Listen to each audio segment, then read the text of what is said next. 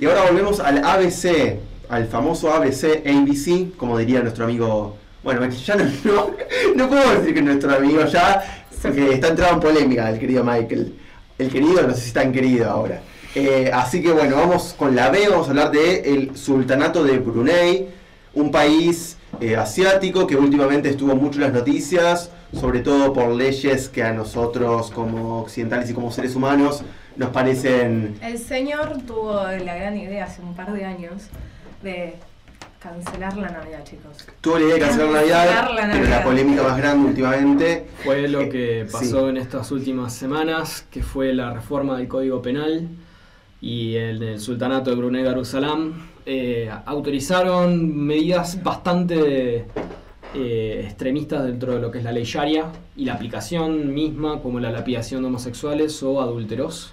Y fue fuertemente repudiado por la comunidad internacional y en especial por la comunidad eh, de la sociedad civil como y actores, muchísimos actores salieron en contra de Jerusalén pidiendo un boicot inclusive. Sí, sí, sí, lo que dijo exactamente el sultán es que esta ley de lapidación de homosexuales tiene por objetivo salvaguardar la inviolabilidad del linaje familiar.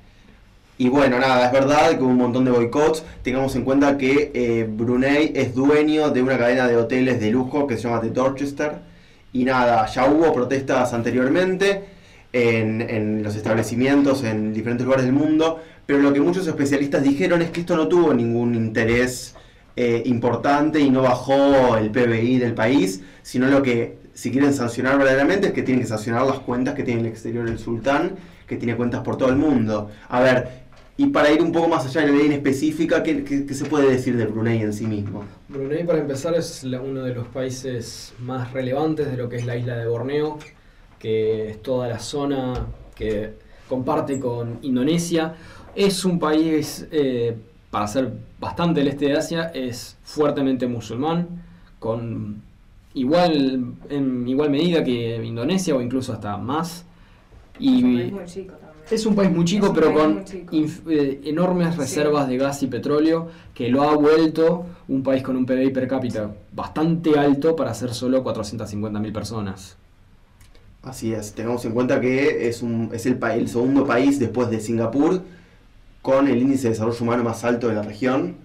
Eh, así que es un país importante también por las reservas que tiene y también es el sultán es una persona intocable también en, Asia, porque justamente al tener esa riqueza hay muchos intereses dando vueltas y hay tanto de eh, bueno, los países árabes, naturalmente, los países musulmanes, como de China, por supuesto.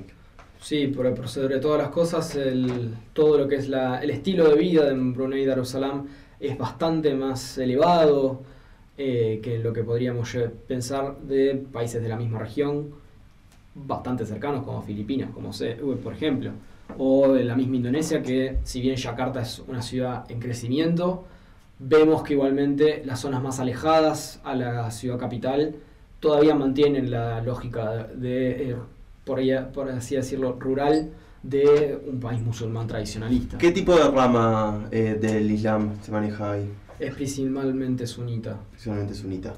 Pero eh, el punto importante acá es una cuestión de cómo piensan aplicar todas las medidas eh, legales, que es directamente eh, son juicios mucho más fuera de lo que es el imperio de la ley. Eh, desde el punto de vista de la ley occidental lo vemos como que todo proceso tiene que pasar por un juez, es un proceso mucho más ordenado, por fuera de un tipo de valoración moral, más allá de lo que la misma eh, que el mismo derecho consuetudinario nos diría. En cambio acá los juicios se dan más porque se necesita la, el veredicto de, de al menos tres hombres de alto estrato moral.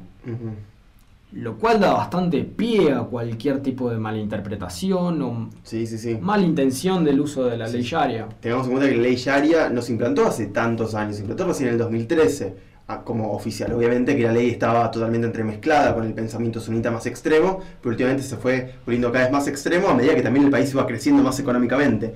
Y el sultán está teniendo, más allá de tener el poder del Estado, es el, jefe de, eh, bueno, de, la religión ahí. Entonces también tiene esas dos patas importantes. Además es, precisamente no solo precisamente es el el jefe de Estado. Además es la persona más acaudalada del país. De hecho, una de las eh, de los da- datos interesantes que tiene el sultán de Brunei Darussalam es que le dicen el sepultero de autos deportivos. Tiene una colección de más de 5.000 autos deportivos que jamás hace arrancar y están todos guardados en stock en un garage de lujo de varios pisos.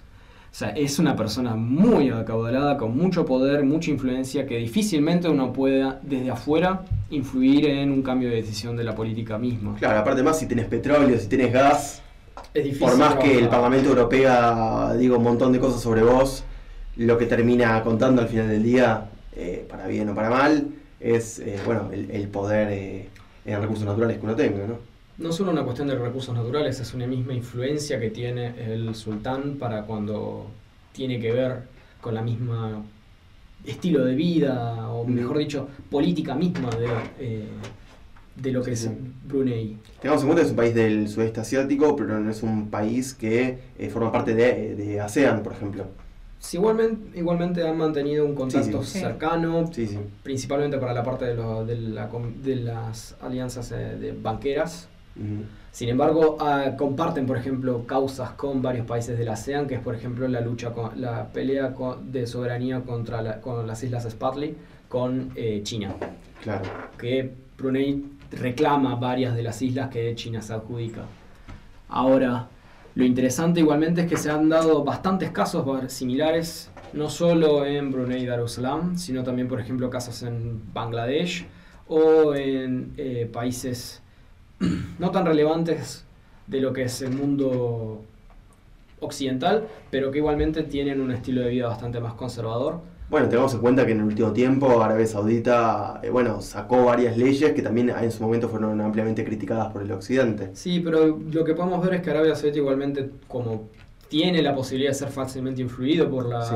la comunidad occidental, ha tenido ciertas reformas Sí, y el proceso de reforma se ha dado paulatinamente. Sí. De hecho, las mujeres, por ejemplo, pueden ya manejar. Sí.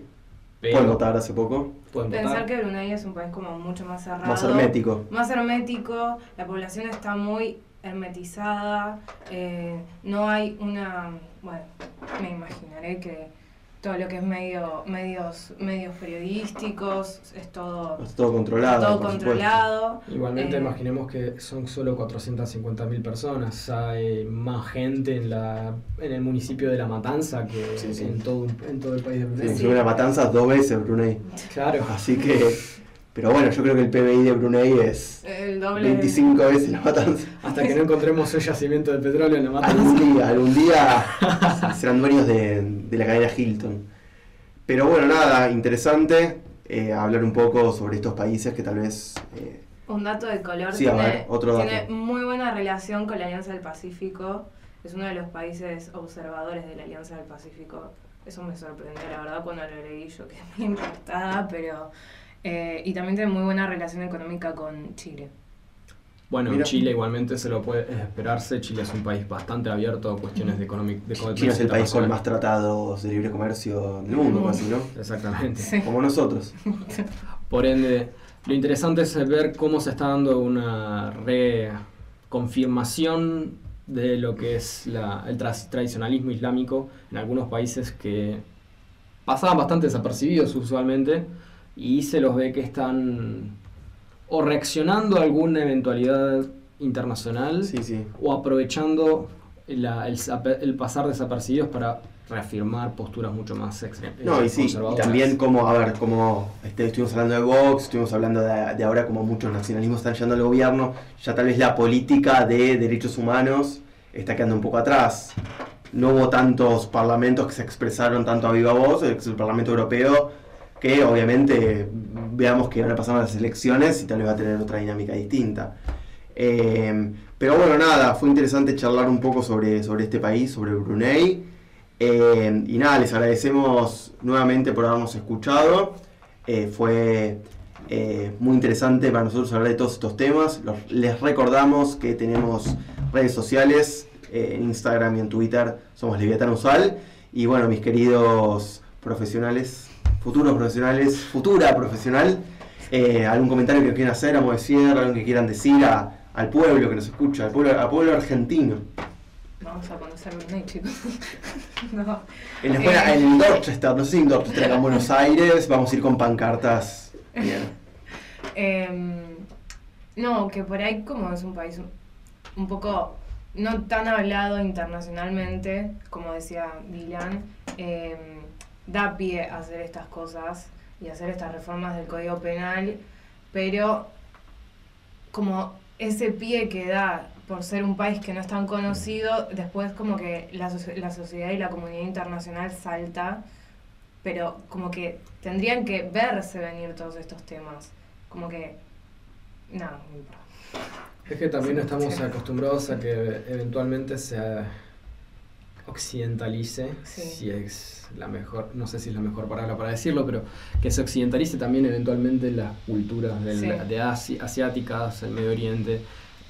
Es una expectativa que a veces hasta es un poco irrespetuosa porque Sí, es tomar- pero aparte es tomarle el pelo a la, a la misma identidad de esos pueblos Y a la cultura de ellos. y a sus sí. culturas. Lo que sí deberíamos igualmente tomar en consideración es que todos los países tomaron varias cuestiones en, co- en común. No, sí, ahora Que son evitan este tipo de la de- Declaración Universal de Derechos Humanos, que bueno, también es, de, ¿qué cosa? La Sharia, la Declaración Universal de Derechos Humanos, que está primero, que, que no está, las constituciones, el orden constitucional de cada uno de los países, si la ONU está por un lado, por el otro.